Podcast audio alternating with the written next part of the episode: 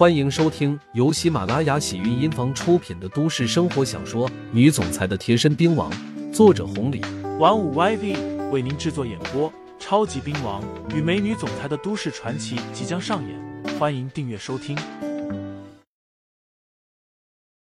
第九十五章大会开始。滨江市大会，刘牧阳有些不敢相信自己的耳朵。对于大会，崔二姐可能不了解。可是刘牧阳不一样了，通过这些日子的接触，对于大会，他多多少少也知道了不少。这是几大一霸用来选举人才的。小薇竟然会出现在大会的名单中，是参与者还是有着其他的身份？虽然这样的大会，刘牧阳没有参加过，但是对于其中的一些凶险，还是能够想象的。毕竟这一次的大会。不但集结了滨江市这边的几个大人物，连周边的一些省市的也都过来了。这样的阵容绝对不是一般的聚会能够比拟的。另外，连许春燕都关注了，说明滨江市的大会办了这么多年头，已经引起了上面的注意。只不过刘牧阳不知道的是，之所以许春燕能够看到，那是因为高层早有人在关注了。毕竟这样的大会。拉拢的人才太多，国家不重视不行。地下圈子的势力一直都在扩展，国际的某些机构这么多年也在暗箱操作，希望可以掌控。只可惜，地下圈子的势力牵扯的太多太多了，而且没有合适的人选，这才导致这么多年一直如同散沙般，没有为国家出多少力。行，二姐，我知道了。这件事情交给我来办吧。”刘牧阳说完，再次问道：“对了，二姐，你知道大会在什么地方举行，什么时间吗？”“这个，我倒是不太清楚。”刘牧阳点了点头，倒也没有多说，生怕小薇出现危险，他直接给方青书拨打了一个电话，询问清楚之后，第一时间赶了过去。让刘牧阳有些措手不及的是，大会已经开始了。三省八市，周围有点能耐的枭雄，基本上全都来了。如阮金高、方中莲这样的，自然是过来挑选人才、争夺地盘的；而余下的那些年轻人，自然就是过来搏一搏机会的，算是双赢的局面。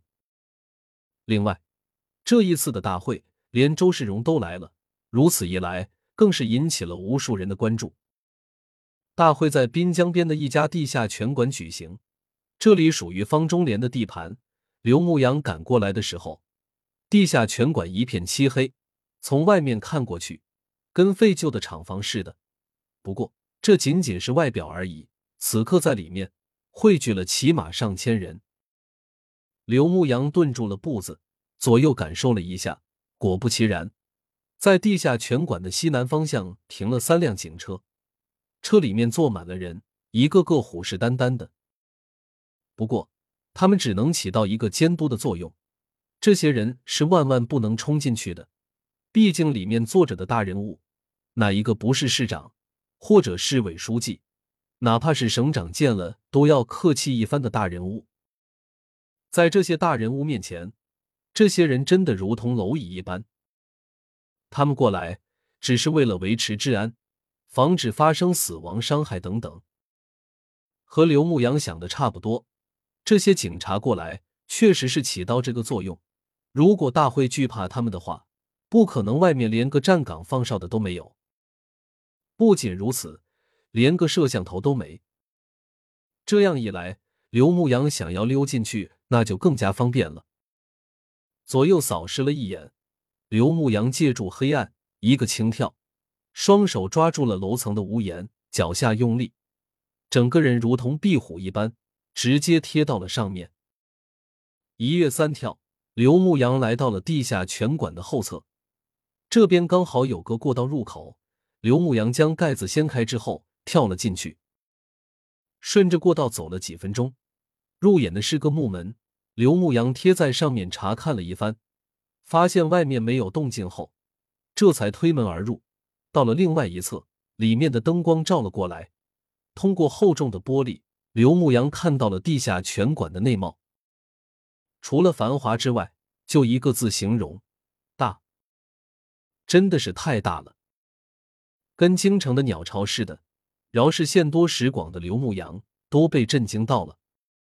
看着眼前的地下拳馆，刘牧阳暗自琢磨着：怪不得方中莲、阮金高达到了这个层次，可以万人敬仰。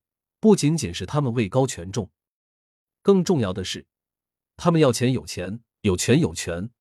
这样的人，别说在滨江市，就是在徽省都能横着走。可是刘牧阳就不一样了。哪怕在国外混得再好，实力再强，随便一个小喽啰跳出来，都能指手画脚的，和人家根本不在一个层次。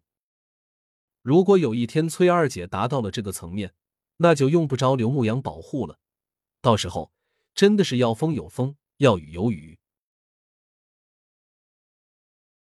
听众朋友们，本集已播讲完毕，欢迎订阅专辑，投喂月票支持我，我们下期再见。